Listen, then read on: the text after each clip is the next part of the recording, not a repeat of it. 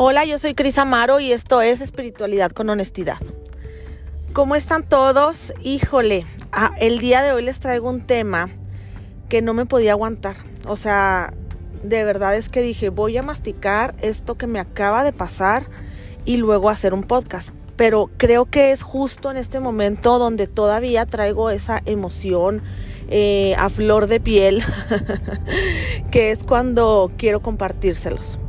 Entonces voy a mostrarme desde totalmente mi vulnerabilidad de mamá, compartiendo no solo con aquellas que son ya mamás, con aquellas que están por serlo, que planean serlo y sobre todo también con aquellos padres de familia, porque esto no nomás es un podcast para mujeres, sino también para que hombres eh, tomen conciencia acerca de su paternidad, de su rol como esposos, eh, aquellas personas que aún no están casados, que aún no tienen hijos, también es importante que vean esto antes. De hecho, estaría genial que todo el mundo lo, escuchara antes. Igual nosotros como madres llegamos a una maternidad eh, siendo totalmente pues inconscientes. Entonces, bueno, pues ahí les va mi vivencia de estos últimos días. Es acerca de cómo nos maltratamos híjole, ¿cómo hacemos ese maltrato, esa culpa, ese juicio interno como madres? Y está cañón, les voy a platicar un poquito mi experiencia. Bueno, el caso es que ahora con el regreso a clases, ahora con, con, eh, desde agosto que volvieron, ¿no? Que volvieron los niños híbrido, que unos iban todos los días, que unos nada más unos días, que ta, ta, ta. Entonces, yo creo que el sistema educativo realmente tendría que hacerse, replantearse como este eh, sistema, como este eh, régimen que llevan y hacer cambios, porque venimos de una pandemia y parece ser que querían que los niños estuvieran tal cual siempre han estado. O sea, una, una maestra que lleva, no sé, primero de primaria y quería que todos los niños estuvieran igual como sus años pasados eh, como sus años anteriores y pues obviamente no, o sea, los niños vienen entrando a una pandemia, vienen todos atarantados, realmente en clases en línea muy pocos niños aprendieron y hay niños que sí se les da y que sí se sentaban súper a gusto en clases, que no batallaban, qué padre, pero de verdad es que es una generalidad que los niños no aprendieron. Entonces, bueno, el caso es que en, en, mi, en mi caso personal con Mauricio, mi niño de kinder, tercero de kinder, pues eh, ahorita está viendo lectoescritura y eh, pues sí, o sea, era como que ya avánzale y avánzale rápido y apréndelo rápido, ¿no? Porque, porque ya la escuela tiene un cierto prestigio donde los niños tienen que salir escribiendo este, y, leyendo y, con inglés y, y aparte cursiva y ta, ta, ta. Entonces, bueno, un buen día nos citaron a mi esposo y a mí para decirnos que Mauricio se distraía mucho, que no quería trabajar, que mm, eh, sería bueno que, lo evaluáramos porque tal vez tuviera un déficit de atención, ta, ta.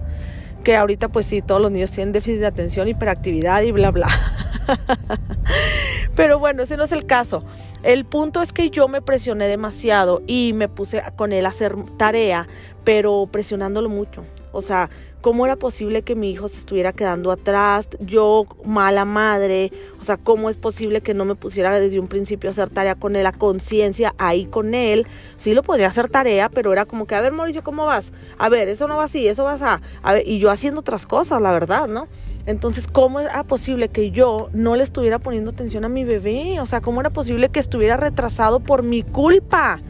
Entonces, claro que no. Ahora me colgué el banderín de voy a ser una madre súper atenta con mis hijos y voy a ponerme a hacer tarea con él. Y bueno, me puse como la mamá, mamá regañona, maestra estricta. Eh, lo presioné demasiado. Lo presioné mucho, Mauricio, siéntate, Mauricio, no te muevas, Mauricio, no muevas las manos, Mauricio, no muevas los pies, Mauricio, no veas para allá, Mauricio, te estoy hablando. O sea, no sé si se estén identificando conmigo, pero hasta le aventé uno que otro grito, obviamente, o sea, ¡pon atención! Bueno, esto no acaba aquí, o sea, el niño ya no quería ir a la escuela. Cuando volvieron a cancelar clases, todas las mamás estaban histéricas. ¿Qué vamos a hacer con los niños? ¿Cómo es posible que se vayan a retrasar? ¿Cómo es posible que sus emociones, eh, el, el hecho de ver otros niños se van a afectar? En un video en mi Instagram lo platiqué y se los, por si no lo vieron se los digo aquí, toda la expectativa es de los papás. ¿Cómo es posible que no van a vivir lo mismo que nosotros vivimos? ¿Cómo es posible que se vayan a perder de este grado? Todo el mundo se quejó. ¿Cómo es posible que se pierdan kinder, lo más bonito, lo más tierno, los festivales? ¿Cómo es posible que se pierdan la primaria, donde los amiguitos? ¿Cómo es posible que se pierdan secundaria, empiezan a ser adolescentes, ni se diga la prepa, que es lo más padre? O sea, cualquier escolaridad que estén viviendo con sus hijos, se quejaron de lo mismo. Entonces la expectativa es de los padres. Ellos están viviendo justo lo que tenían que haber vivido en su etapa y ellos se adaptaron mucho más fácil que nosotros. Les aseguro que ellos, ellos estaban quejándose menos de lo que nosotros nos estábamos quejando. Entonces, eh, en mi caso, Mauricio estaba feliz de no ir a la escuela porque había sido una presión constante y él estaba súper contento de estar en casa, en casa de sus abuelos. Además, yo no lo podía conectar porque yo trabajo en las mañanas. Otro punto por el cual me estuve latigando, porque como no manches, o sea, hay mamás que hasta les hicieron un salón de clases en sus casas, pusieron como toda una área para que aprendieran cartulinas pegadas con sílabas y yo trabajando en las mañanas lo tengo encargado con mis papás o con mi suegra, eh, en las tardes llegaba a hacer tarea con él, obviamente de, de maestra estricta, y el niño pues reventado totalmente, reventado. Bueno, Mauricio empezó con un tic nervioso y esto ya fue como la gota que ramó el vaso porque cómo era posible que mi hijo tuviera tics nerviosos porque no tenía uno, tenía dos. A veces eh, movía las manitas como de nervios, em, hacía este, este sonito en su garganta. Entonces, bueno, em, obviamente con me fui a, consultar al doctor Google. Fatal, nunca lo hagan, por favor. O sea, de verdad, nunca lo hagan. No investiguen en internet, vayan con profesionales. Di con, un síndrome que se llama Tourette. Eh, es muy poco conocido, pero hay gente que lo padece y es un síndrome muy, híjole, pues es una condición bastante difícil porque son tics que, las personas hacen durante años, a veces no se quita y aprenden a vivir con esto, pero lo peor del caso es que lo, más grave se presenta en su, en su infancia hasta su adolescencia y pues es algo como muy impresionante y por lo mismo pues es una condición que, lo, que la gente se burla, o sea que la gente no está preparada para entender este tipo de cosas. Este es muy triste de verdad porque yo, imagínense cómo ya me fui futuriando, le vi a mi hijo con una condición donde estuviera señalado, donde las personas se burlaban de él, donde los niños no lo entendieran, tal vez le tuvieran hasta miedo. No, no, no, o sea, me fui, ahora sí que como gorda en tobogán, futuriándole, me había ido ya a vivir la... Eh, eh, primaria de mi hijo, la adolescencia, eh, cuando fuera grande pidiendo un trabajo y que no le dieran el trabajo porque lo están viendo haciendo tics. No, no, no, o sea, de verdad que la mente está cañona puedo decirles que toda mi práctica, todo mi conocimiento, todo lo que he llevado en práctica todos estos años eh, en cuanto a espiritualidad y emociones, se fue al caño, al caño, me borré, totalmente me borré, o sea, cuando te tocan a los hijos, te mueven el tapete y valió cacahuate. O sea, de verdad es que me tomó cuatro días para volver el mí. O sea, estaba, no podía parar de llorar, no podía parar mi mente de irse hacia el futuro. Y yo decía, a ver, Cristina, a ver, o sea, tranquila. Pero dentro de mí no podía, o sea, era algo impresionante. Y claro que todo esto viene de la culpa como madre, porque cómo es posible que llegué a ese punto con mi hijo. O sea, ahora sí que no que muy espiritual, o sea, no que muy... Eh, emocionalmente consciente y, y cómo es posible que mi hijo estuviera pasando por esta situación. No saben cómo me latigué, o sea, fue una culpa, una exigencia como madre terrible, terrible de verdad. Entonces, bueno, lo llevé a, con mi terapeuta de imanes, que, es algo que a mí pues me funciona bastante, entonces lo llevé. Realmente la gente que no ha trabajado con imanes, eh, se los explico rápidamente, los imanes tienen más ciencia que cosa holística y es porque nivelan el pH del cuerpo y lo cual hace que la enfermedad no sea... Eh, o sea, como que el cuerpo no tenga un terreno fértil para la enfermedad, te equilibra tus puntos de energía, eh, bla, bla. El punto es que llevé a Mauricio, lo checó este, eh, esta chica con la que lo llevo y me dice, esto no es, no es de él, esto no es de él, es tuyo. En un episodio pasado creo que les había platicado y si no me voy a dar la oportunidad de hacerles todo un episodio acerca del proyecto Sentido Gestacional, que es una rama de la biodescodificación y platica que los hijos somatizan o sea, toda la emoción de la mamá, sobre todo de que nacen hasta los siete años. Entonces, obviamente la emoción que estaba sintiendo Mauricio era mía, o sea, yo traigo un cúmulo de emociones donde me exijo demasiado últimamente porque tengo que llevar un negocio a cabo que sea exitoso, donde tengo 15 empleadas que dependen de, de, de mí, hasta de mi humor, para estar bien eh, en la casa tres hijos eh, de diferentes edades con diferentes necesidades, un esposo que también hay que atender, una casa que hay, hay que limpiar. Eh, yo también en mis tiempos estoy haciendo lo del curso, que de hecho ya quedó, quedó fregón, pero bueno, esa es otro, otro, otra cosa.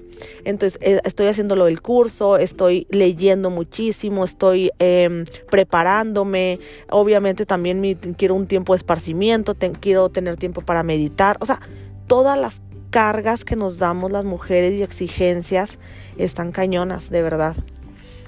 Y tan es cierto que una mujer eh, de, las mamás, dependen las emociones de los hijos. También es cierto, porque me, tocó también vivirlo en, donde los hombres dicen, híjole, no, pues es que también, pues cálmate, Cristina, o sea, pues cálmate también, si tú le estás pasando todo al niño, pues a ver, relájate.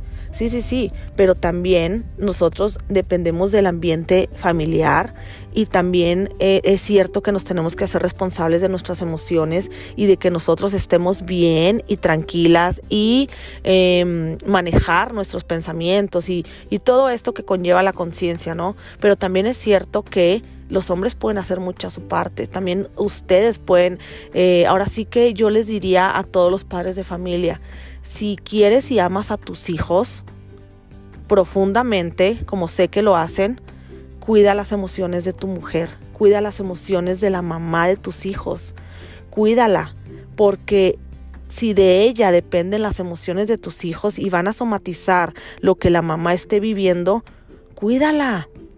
Y si estás con ella viviendo día a día, de verdad que, tu plan de vida antes que tus hijos sea tu esposa, sea cuidarla, sea eh, apapacharla, sea checar cómo está ella, qué necesitas, qué te ayudo, qué... Y van a decirlo, luego van a saltar, no es ayuda, es responsabilidad de los dos. Sí, como quieran verlo, de todas maneras la mamá siempre hace más. ¿Por qué? Socialmente o, o, como quieran verlo, pero siempre un hijo va a necesitar muchísimo más a la mamá y es una realidad. Es más, hay veces que mi esposo me quiere ayudar.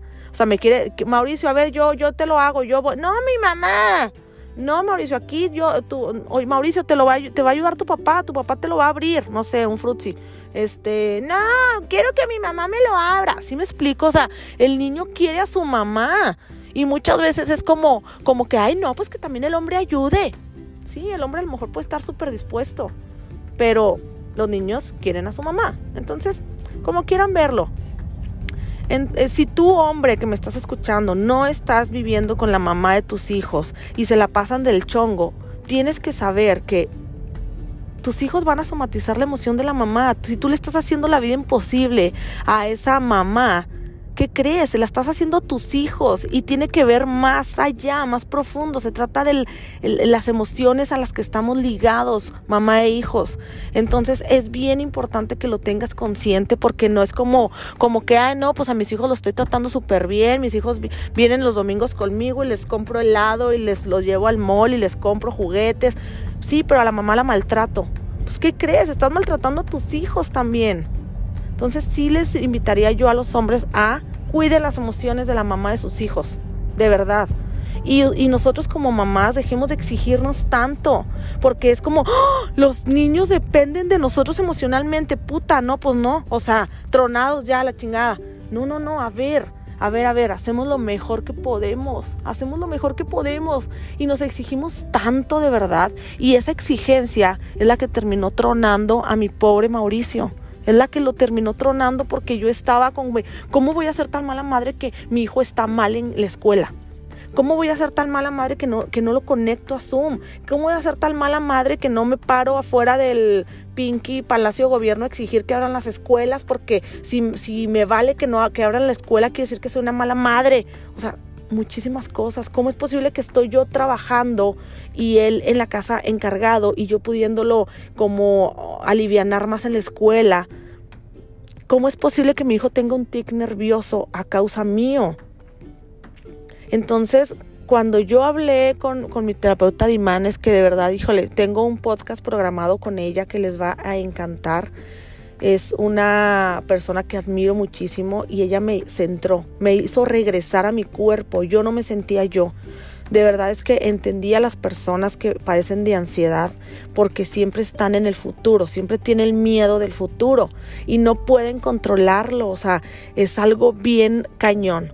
Entonces, que sí se puede lograr, claro que se puede lograr y a las personas que padecen de ansiedad les digo, hay una luz en el camino y se, trata de habitar tu cuerpo. Yo no lo estaba habitando, por cuatro días me perdí y cuando esta chica me ayudó a volver a mi cuerpo y me dijo, a ver, con una sola palabra, ¿eh? ¿Por qué tienes tanto miedo de ser mala madre? ¿Qué tiene que seas mala madre? ¿Cuál es el problema? Y yo, mm, pues sí, es que todo el juicio está allá afuera. O sea, tenía un viaje planeado, tengo, la siguiente semana me voy a Mérida con mi esposo, planeamos este viaje desde enero para descansar, para olvidarnos que somos papás, porque también se vale, porque también se vale olvidarte, o sea, amamos profundamente a nuestros hijos, sí, pero hay veces que no queremos ser papás, hay veces que yo no quiero ser madre y no está mal. Y cuando lo vi tan claro espejeándolo en ella, cuando ella me estaba diciendo esas palabras, diciéndome, es que a ti te aterra ser mala madre, pero no por ti, sino por lo, el juicio de las personas, de qué van a decir. Yo estuve a punto de cancelar mi viaje porque cómo era posible que me iba a ir yo muy a descansar, muy a gusto y dejando a mi hijo como está, con, con sus tics. Pero era más el miedo del juicio, de que, qué va a decir mi mamá, o sea, qué va a decir mi suegra, qué va a decir mi hermana, qué va a decir mi, la gente que sabe, las maestras, qué van a decir las maestras de que ando de vacaciones y el niño así. O sea, entonces claro que voy a cancelar mi viaje porque soy la mejor madre de todas, que hasta cancelo mi viaje para quedarme con mi hijo porque quiero la bandera de buena madre. Entonces yo les digo, ¿por qué tenemos tanto miedo a ser juzgadas? ¿Por qué tenemos esa competencia eh, eh, entre mamás? En vez de empatizar unas con otras y decir, güey, o sea, agarrarnos de las manos y neta, morras, felicidades, güey, estamos atravesando una pandemia con hijos, con escuelas en línea, güey, bravo, neta, güey, estamos haciendo lo mejor que podemos.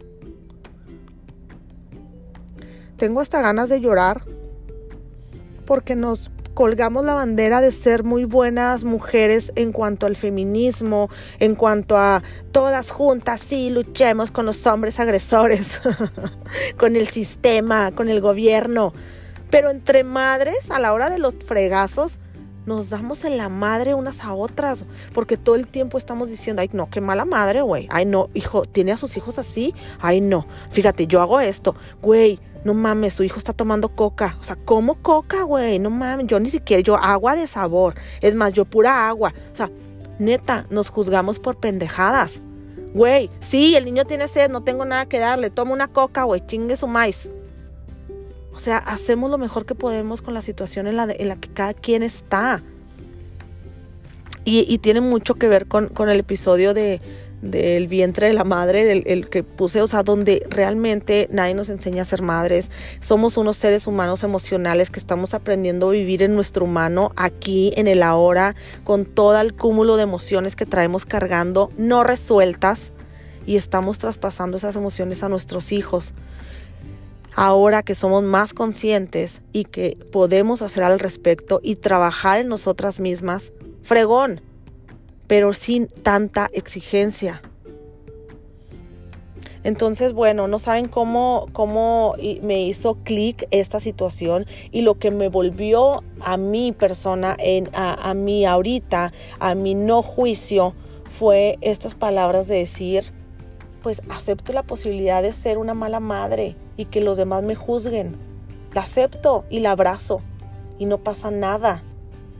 Porque todos somos seres humanos y todos la cajeteamos y somos imperfectos. Entonces, realmente eh, es aceptarnos, es eh, pues decidir ser felices con los juicios de los demás, de ser una mala madre, porque todos esos juicios que creen son un espejo de mi propia experiencia, de lo que yo pienso de mí. Como todo el tiempo me estoy juzgando de ser una mala madre, eh, me aseguro que la maestra me lo haga ver, me aseguro que mi mamá me lo haga ver, que mi amiga me lo haga ver, que mi esposo me lo diga constantemente. Me lo voy a asegurar porque es algo que yo traigo adentro. El día que yo me deje de enjuiciar y me acepte como una madre imperfecta, que no puedo todo, que no lo puedo todo y que mis hijos van a estar a lo mejor pues mal en alguna de sus áreas. No sé, o sea, y, quítele la palabra mal, a lo mejor van a estar eh, batallando en alguna cierta cosa de su día a día, o van a hacer un berrinche, o van a presentárselos a una amiga que no veían hace mucho en el súper y el niño, eh, saluda fulanito, ¡eh! Ay, es que, es que no ha comido, ay, anda de genio. Los justificamos porque que no queremos que piensen que somos unas malas madres que no sabemos educar a nuestros hijos. No, no sabemos. So what? ¿Qué tiene? Nadie sabe. Nadie sabemos. Abracémonos como mamás, de verdad. Papás, abrácennos como mamás imperfectas. No somos perfectas, de verdad. Ustedes tampoco tuvieron una mamá perfecta. Dejemos de juzgarnos como mamás, dejemos de exigirnos, démonos tiempos para nosotras. A mí me impresionó mucho cuando me preguntaron, oye Cris, ¿cuál es tu hobby? O sea, ¿qué haces de, tiempo de esparcimiento? ¿Haces ejercicio? Híjole, no, tengo mucho tiempo que no hago ejercicio. Me encantaría, desde hace mucho tengo como volviendo, pero no tengo tiempo. ¿A qué hora? Si trabajo unas mañanas y en las tardes estoy con mis hijos haciendo tarea, llevándolos a sus terapias, ta, ta, ta. No tengo tiempo. ¿A qué horas? Bueno, ¿cuál es tu hobby? Híjole, pues hacer mi podcast. Esto es mi hobby. Lo, pero ¿a qué hora lo haces? ¿Cómo lo planeas? ¿Tienes tu tiempo? Güey, no, estoy en la camioneta de mi... O sea, ahorita estoy camino al trabajo y estoy en mi camioneta y lo estoy grabando para ustedes.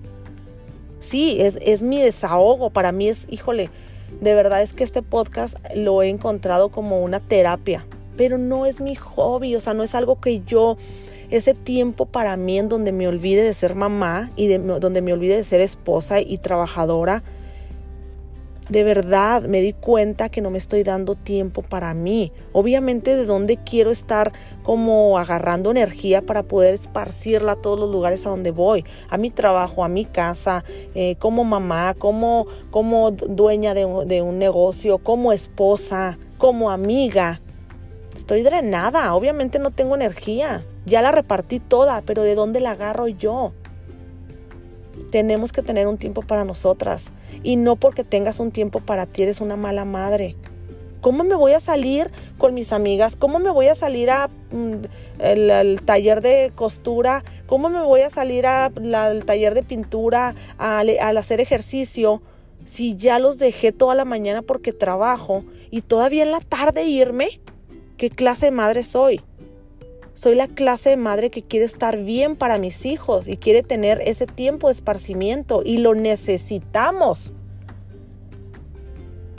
De verdad les hago este podcast con todo mi corazón, con toda mi experiencia al rojo vivo. Lo acabo de pasar esto la semana pasada. Cuatro días donde no supe de mí, donde tuve mucho miedo de que mis hijos estuvieran mal, donde me di cuenta ya acercándome a no, doctor Google, por favor les digo, no lo hagan. Cuando ya llevé a, Mauricio con un doctor, además de los imanes, lo llevé con un doctor que me dijo, tranquila, no tiene eso que tuviste. Es algo muy normal ahorita en los niños. No sabes cuántos niños están así ahorita. Tranquila, tu hijo va a salir de esta pero lo único que yo necesito es calmarme yo. Yo le estoy transmitiendo todo ese miedo.